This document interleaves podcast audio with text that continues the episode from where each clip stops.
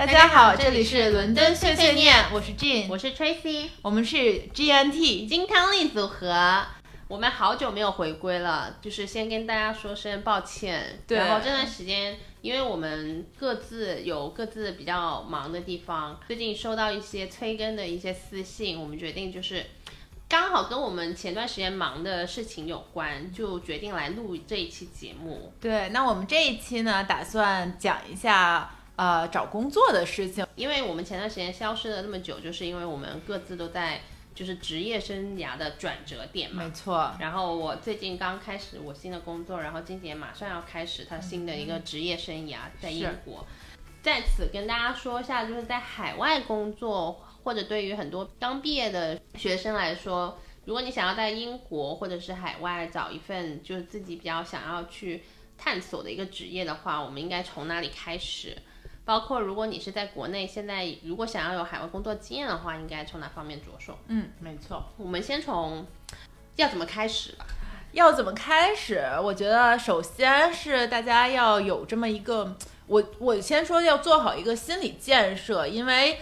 可能我们这个理想很饱满，但这个现实很骨感啊。尤其是现在在疫情期间，经济形势不太好，其实找工作没有说那么容易，所以说一定要做好一种。不是我投了简历就一定会有回复，你要做好一种可能我投了一百封简历才有一个回复，因为我前一阵儿有跟一个男生聊天啊，他是在一个银行工作，然后我当时跟他说，我说，哎，我好羡慕你啊，找到这么一份很好的工作，很高兴。然后他跟我说，当时他找工作的时候，实际上内心都已经要崩溃了，因为他跟我说他投了二百多封简历，朋友们，二百多封简历这个很漫长的过程，然后才找到了这么一个称心如意的工作。所以我就是想跟大家说，咱们首先心态要调整好。对，刚刚金姐说要把找工作这件事情当成一个全职工作。没错，就是你每天没工作的时候，每天在家就是早九晚五，用这个时间来去找工作。对，尤其我觉得对于像我们本身不是呃外国人嘛，所以找工作其实它也有一些 barrier，比如说对一些国家来说，你可能需要签证。对那像我当时申工作的时候是需要有工作签证的。当然，现在如果你在英国毕业的话，你是可以。待两到三年，两年对嗯然后这两年你是不需要工作签证，你是可以留下来工作，那就没有那些限制。呃，所以大家在工作之前就先把这些限制条件先了解清楚，然后再去做行动。然后第二个就是丁姐刚刚说的心态的问题了。然后我当时哇，已经是好久之前了。呃，因为有签证的原因，所以我申请的可能没有两百多，但我也是广撒网。就是我当时也不太知道自己要做什么嘛。我本科学的是心理学，然后我在英国读的是公共管理，所以当时不太确定自己真的想要做什么。所以我当时就想说有个工作就可以了。我的目标就是很明确，我只是需要一份工作，给我签证可以留下来。我当时是什么工作都投，但大部分呢都是在金融方面，因为金融的大厂一般都会给你签证，还有审计。咨询我包括像超市，我投了他们的简历，并且进入到了最后一轮拿了 offer，所以 还好我当时呢不没有去做，要不然我现在就是一个那种超市的一个叫什么管理 branch manager 之类的。呃，所以这个是我们刚刚说的，就是你要先了解当时的一个形态吧，还有你自己的心态要保证啊摆正。呃，呃第二个就是说，如果你不确定，像我当时不太确定自己到底想要从哪个方面着手的话，不用担心。在英国的话，呃，其实大部分的职业是不看你本科或者是研究生的专业的，只要你没有那种硬性的呃技术方面的一个需求，比如说像律师、医生，还有工程师这一类的，有一些比较硬性的要求的话，其实大部分工作你都可以升，而且你升的比较多的工作有个好处就是你可以。大概清楚它的一个申请的流程是怎么样子的，像一些比较大的公司，其实它的流程都是外包给这些招聘公司去做的，所以它的流程跟它的申请的一个步骤都是大同小异。那当然，现在很多朋友可能他也想去试一下这些初创公司啊，或者 NGO 啊，有了签证之后，那小厂就是有小小公司的做法啦，那更灵活一些。所以我们先从大公司开始聊。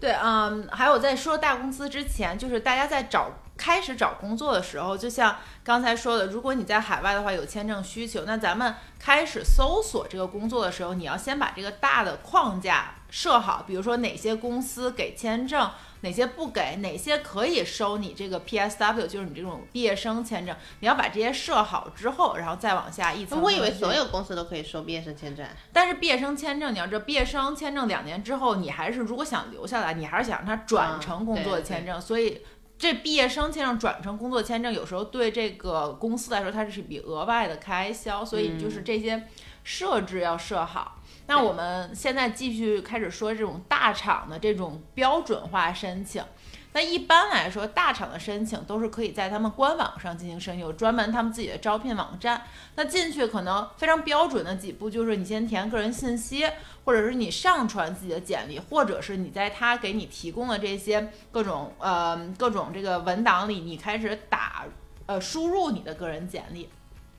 那我们在输入的时候的输入自己经历的时候，一定要去注意，去仔细阅读这个工作的这个 job description 是什么。你要在里边去抓那些关键词，因为很多时候这些厂子它录你第一轮，它会机筛，机筛的话，它是会抓你的关键词的话，比如说这个工作更注重什么组织能力，更注重这个分析能力，你要把那些关键词都在你的这个工作经历里填进去。那这时候你机筛筛出来的你的概率会比较大一些。对，而且很多公司它的机筛也是跟绩点有关，就是像好一点的公司，它可能是你的绩点或者是分数要达到某一个程度，所以我觉得大家都可以提前去了解一下。呃，然后一般来说，像在一些求职平台啊，像 Glassdoor 啊这些平台，它都会有人专门给你整理出来，就是哪些公司什么时候秋招跟春招开放的时间。跟他截止的时间以及他的流程跟面试，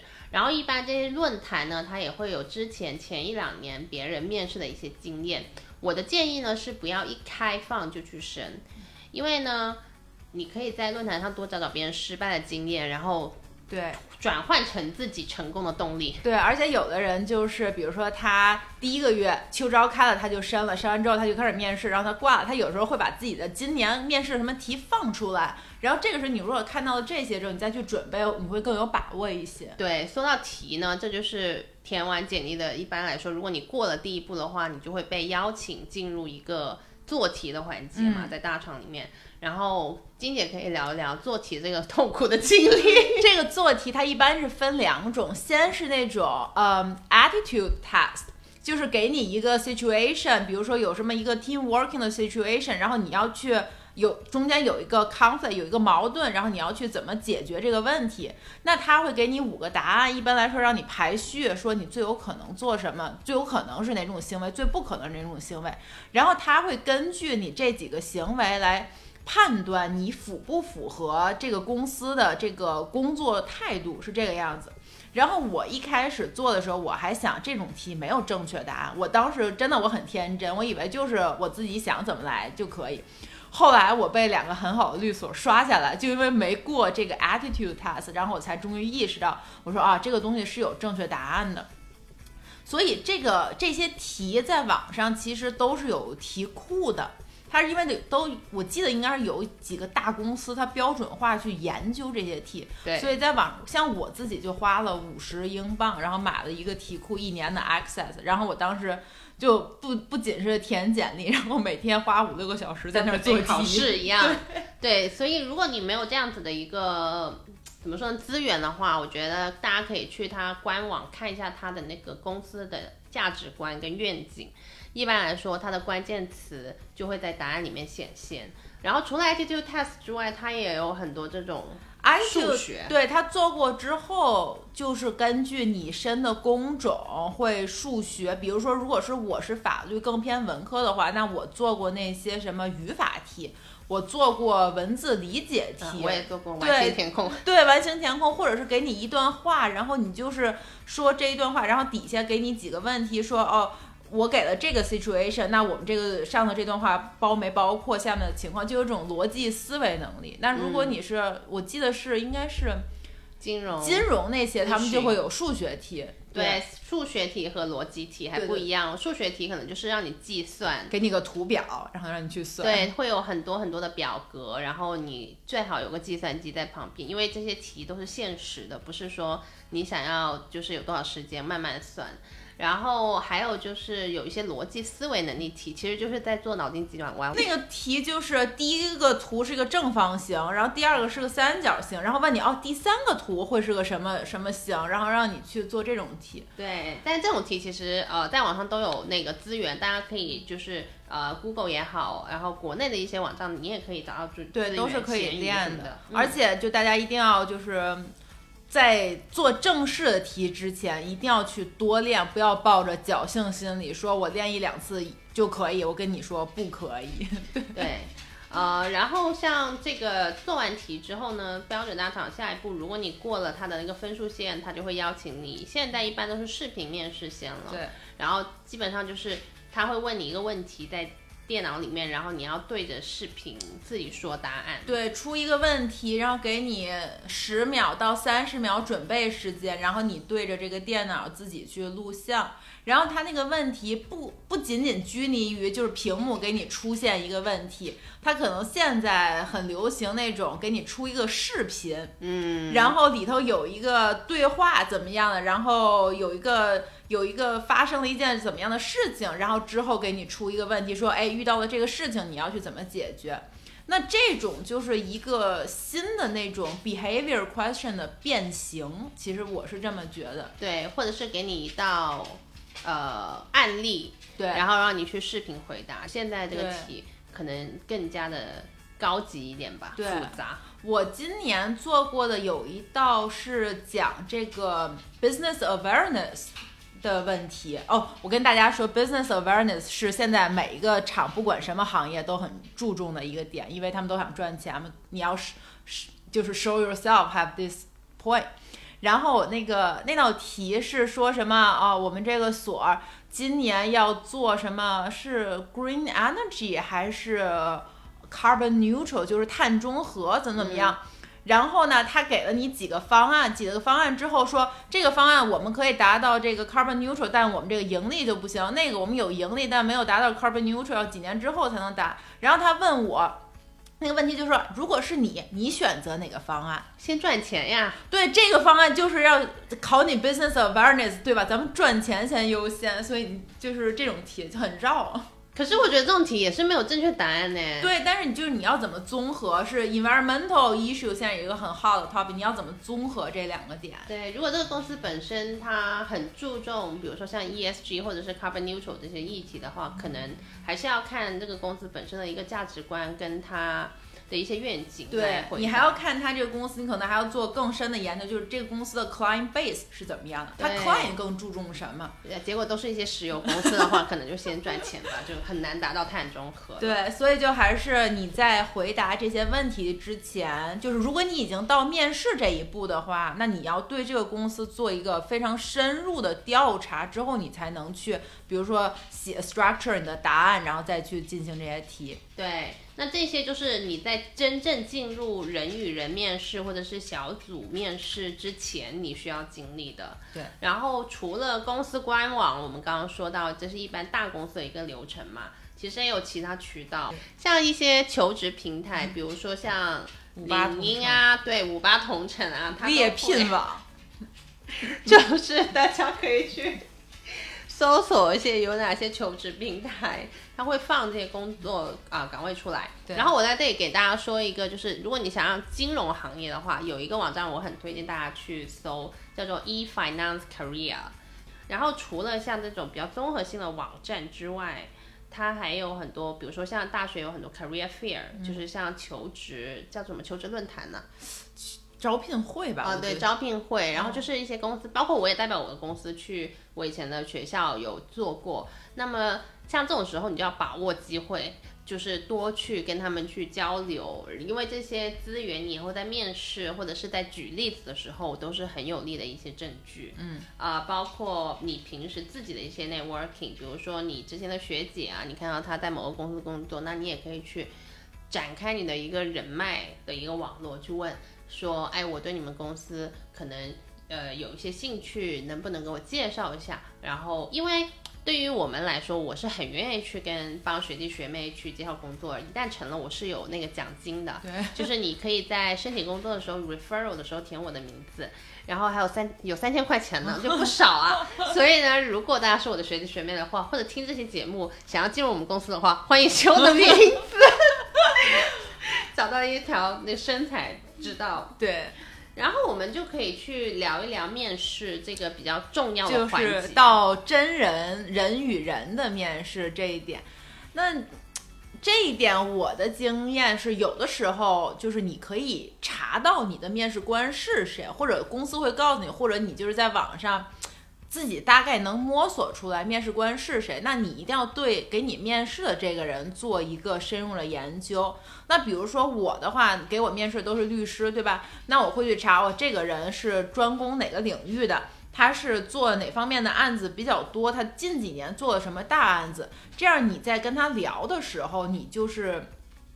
怎么说能聊的比较合他的胃口。你这个时候还是要伪包装一下自己，对吧？你要包装成。面试官喜欢的人，然后尤其是你对这个人有个深入的了解之后，一般面试最后一道题都是，哎，他会问你，你还有什么问题可以问他？那这个时候你会提出一个非常聪明的问题，能更加深这个面试官对你的印象。对，然后我想要跟大家分享，就是说，按照我的经验来说，人与人的面试呢，它一般分几种类型的问题。他一般会问你的个人经历跟你的动机，那这个的话就是大家就自信回答就好，千万不要谦虚。呃，你的动机为什么想要加入这个公司？呃，为什么你觉得你的经验可以符合这个岗位，你可以胜任？这些大家就是大聊特聊。然后第二类的问题呢，就是偏。有一些公司呢，他还是会问一些呃 behavior，就是行为的一个 question，因为他面试官想要从他自己的耳中听到你是怎么去描述那段经历，并且他可能会问一些 follow up 的一些问题，去更加去去揪你在那个事情中到底展现了什么样子的能力。然后像我之前准备面试的时候呢，都会有一个模板嘛，叫做 STAR 模型，我不知道现在还用不用这个模板，它就是讲的是呃 situation。Task, action 和 result，对，所以呢，大家在面试回答问题的时候，一定要成果导向。你具体做了什么，导致了什么成果，然后为什么你这么做，其实是最重要的一个环节。最后，最后呢，就是要去 link back。诶，我觉得我做这件事情，其实跟这个岗位的某一个呃即将要做的任务其实很像啊。然后呢，你就可以借此问面试官更多的问题。其实我是不建议大家把问面试官这件事情留到最后的。我觉得其实你在面试过程中，如果可以有问有答一下，对，会更好，因为可以非常怎么说，真诚的展现你对这个工作是真的很有兴趣，你想要了解更多。第二个的话，你也可以从面试官的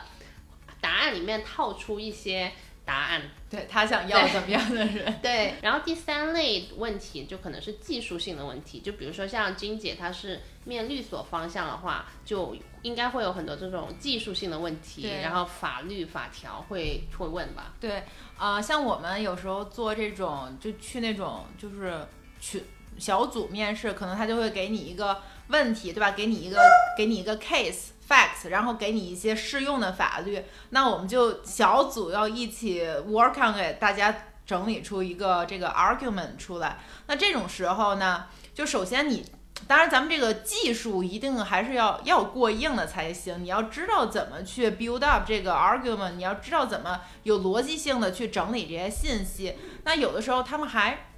同时会考你，比如说你这个。呃，group working，你这个 skill 是怎么样？像我当时有一个专门练的时候，就是你小组有一个人发言的时候，我在旁边，我要点头，就连点头这件事情，他们都会去看你。就这种 technical 的东西，就是其实都是可以要练到的。对，然后像如果你是呃面咨询或者是金融类的话，它一般会有一些 case study，就是可能。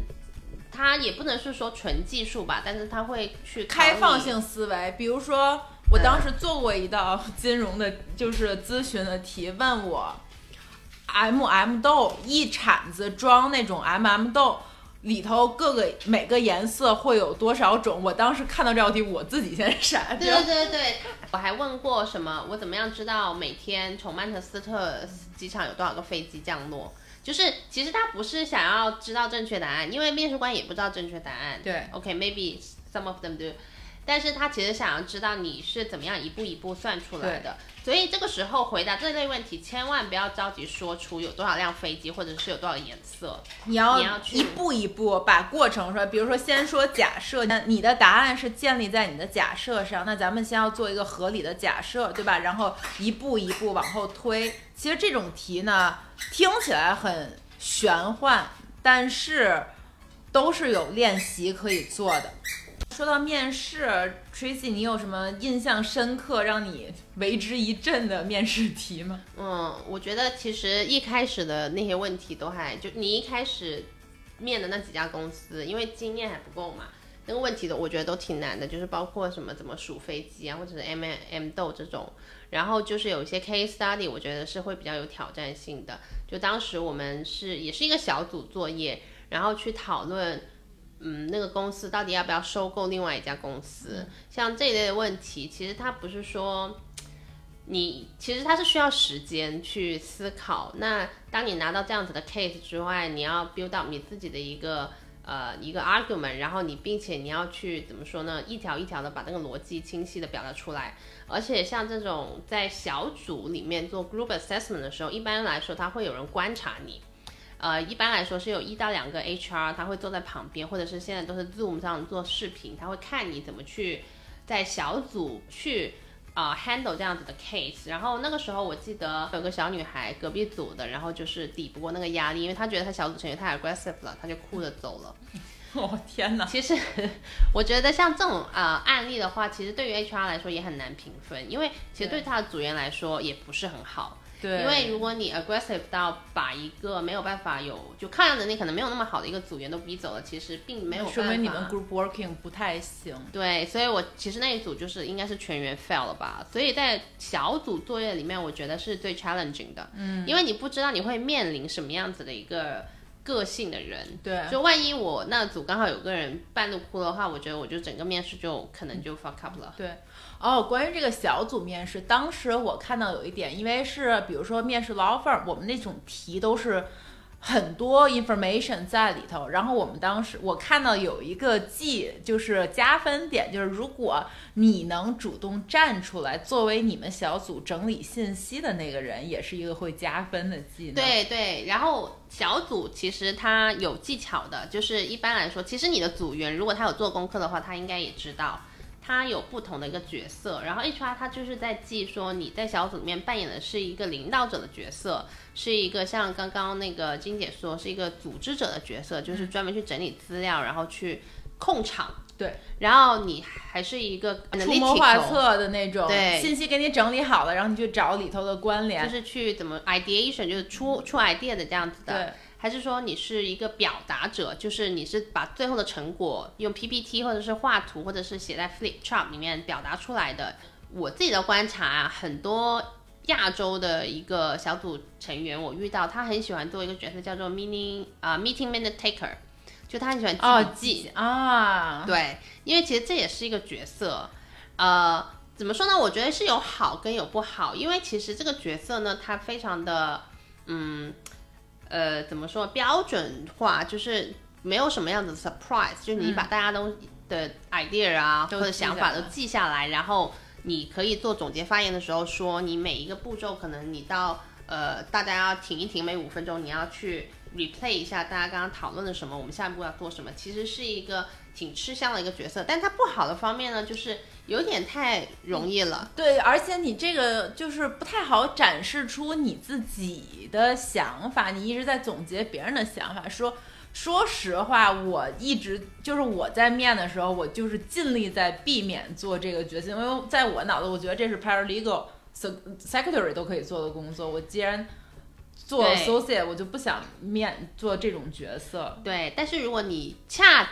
不巧被分配到这样子的角色的话呢，你就要好好利用那个 meeting 啊 meeting minute taker，就是你最好你也去承担一个，因为你刚好做笔记嘛，你最好也做最后的那个 presentation，嗯，然后你最后你最好也是在总结性发言的时候，你大你大概也要说一下大家的一个有什么样问题，指出大家的一个讨论的一个方向是不是是还跟你本身小组定的方向是一致，就是你要多给自己说话的机会对，不然的话沦为一个呃一个 min minute taker 的话，就很容易被忽视。是没错。嗯，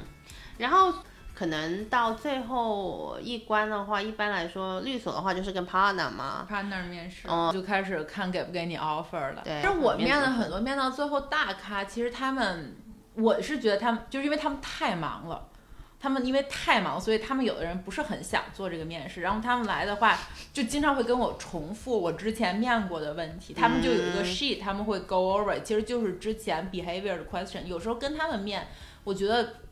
比比跟前面的人面还更容易，因为你后头也知道他是谁了，然后你就是去做好功课就可以。嗯，但是就是想更多说的一点，就是你在因为已经到人跟人面试这一块儿，就是不得不说的话，如果你之前有做过这种 networking 这种事情，其实是在跟人跟人面试的时候是非常吃香的。对，比如说是在法律的话，其实还是一个靠人说话的工作。那我可能跟我在跟这个 partner 面试之前，我跟他的朋友有聊过天。如果我那个朋友愿意帮我美言一两句，这个时候在最后的面试会起到非常大的帮助。对，因为大咖是最后拍板的那个人，对，你往往都是有。他们一般都会沉淀上两三个 candidate 的最后选择，因为有人可能拒 offer 嘛，你还是要有个保底的，对，所以大咖是最后那个拍板的人。肯定会招一个哦，我认识的人的朋友，对吧？与其招一个陌生人，我还不如给我朋友个面子，反正都已经到我这儿最后一步了，两个 candidate 应该差不太对多。，因为你之前那些面试都是去测验你跟就是 working level 的人能不能够 day to day 跟他们一起工作。partner 其实很少会跟你就是 day to day 日常工作会有很多接触的，所以对于 partner 来说，其实如果前面你都已经过了的话，基本上你跟到他这儿 partner 就是看他喜不喜欢你了。对，所以就从这一点来说，那大家在学校里或者在今年刚刚开始要步入社会，那咱们有很多这种 networking event，一定一定要去，因为你不知道你什么时候聊到什么人，你就遇到了贵人，对吧？所以你在这种 networking 以外尤其是海外有非常多这种，比如说校友会啊这种，你要跟大家自我介绍，然后你拿到这些。呃，前辈们的名片，对吧？你可能当天晚上结束活动，或者你第二天一早，你要给他们写一封信，然后你要再重重新介绍一下你自己，然后让他们对你有所印象，直到你有一天的时候你需要帮助的时候，他们真的是会愿意伸出援手的。因为可能很多人可能他刚毕业的时候并不知道自己想要做什么，networking 也是一个帮助你自己去了解这个工作看起来是这样，但它实际上是怎么样子的一个很好的一个窗口。嗯，所以我也是很鼓励大家去 networking 啦。如果你真的是面到大咖，然后到最后啊，你拿到了 offer，你应该怎么选择？这个，反正一般大家以我现在的就是有工作，我以前就是有工作我就去，谁给我发 offer 我就去。然后最近呢，我是选择稍微有点富裕，对，有点富裕了，然后我就开始跟。呃，给我下 offer 的所开始 negotiate 我的这个各种提个小要求，对，呃，这也是就是大家要广撒网的原因，因为到最后你会有可能多于一个 offer 的时候，你就可以真正去把你的条件用加杠杆，然后去说啊，比如说如果你是希望你的一个工资达到一定程度的话，你可以说，哎，那这家公司给我这么多，你要不要考虑给我这么多？一下，对。然后或者是你之后的一些晋升，或者是你的 title，就所有东西在 package 里面都是可以 negotiate 的。对，当然了，对于很多应届生刚毕业的嗯朋友来说，他可能工资都是标准化的嘛。我觉得这个时候你去 negotiate 的更多是你工作方面。呃的一些侧重点，比如说大部分的管培生，他都是要经历一个轮岗的过程。那么你之后的轮岗被分配到什么岗位，可能就是在你这个 negotiation 的一个过程中是需要去呃提及的。如果你有很多 offer 的话，然后最后的话，可能就是去聊一下，因为有些朋友也问他现在在国内的话能不能申海外的工作？其实我觉得是可以的，因为你从国内申请海外的工作，跟海外应届的毕业生申请工作其实没有差别，你们都是想要工作签证，对吧？那你其实申请的流程，在我看来就是大同小，基本上是一样的，可能只是说国内搜索这些工作，可能搜索上在网络搜索上有一点点繁琐，嗯。克服了那一点的话，我觉得大部分要求都是一样的。只要是你语言过关的话，然后对自己有自信的话，其实我觉得都是可以一试的。对，大部分的外企，如果你本身就在外企的话，其实它有很多那种内部轮岗，在不同的 location 的一些机会。其实我觉得你们可以去问一下，就是你一样的工作，它可能在英国或者是美国或者是新加坡，它有这样子的岗位开放。其实是比较容易去 transfer 的。像国企的话，其实像比如说一些大的公司啊，华为啊、电信啊这样子的大厂，它其实在海外它也有设点，并且它可能倾向于去招会说普通话的一个员工。然后大家在国内的话，也是可以去进行申请，然后公司可以如果愿意可以办签证的话，也是 OK 的。对，而且还有一些工种，它在国外虽然说。呃，是在海外，但他其实很特定，他希望是招这种，比如说是像亚洲人，或者是有呃普通话可以说普通话的一些呃 candidate，尤其像房地产的中介，因为这个是他需要服务某一个特定的人群。呃，跟客户，那么他就更加偏好，像他的那个工作的一个 description 里面都会写，你一定要会说普通话去做这工作，然后基本上你的日常可能就是你的客户，呃呃，但是你还是在海外进行工作。对，而且我看像 Bloomberg，它的中文是彭博社是吧？它。我就看他招那个分析师的时候，后面有专门写上就要 Mandarin speaker 普通话的人，对，所以对大家都可以留意一下这些。对，某一些工种他可能会特地需要。嗯，那我们今天聊了这么多也差不多了，所以我们其实讲这个 podcast 的初衷呢，第一个是我们因为太久没有录，然后我们刚好借着换工作啊的一个契机，可以给大家分享小小的一些经验，也不一定是适用于任何人。呃，然后另外一个就是想跟大家说，其实，在 COVID 过去这几年，其实工作这个事情本身它又被重新定义的时候，可以借着这个机会去思考一下大家的职业发展，是跟去找寻一些更多的一个机会吧。没错，如果你刚好是在这几年毕业的话，然后刚好去找工作的话，然后又觉得说，呃，不知道从哪里开始的话，我觉得就是可以去。怎么说呢？听一下我们这个播客，然后找到一些灵感也是不错的。包括如果你在评论区里面可以留言，然后找到一些战友也是非常可以的。嗯，所以最后就希望大家可以在今年 offer 收获满满啦，然后希望工作锦鲤都到你们身边。没错，那今天我们就到这里啦，拜拜。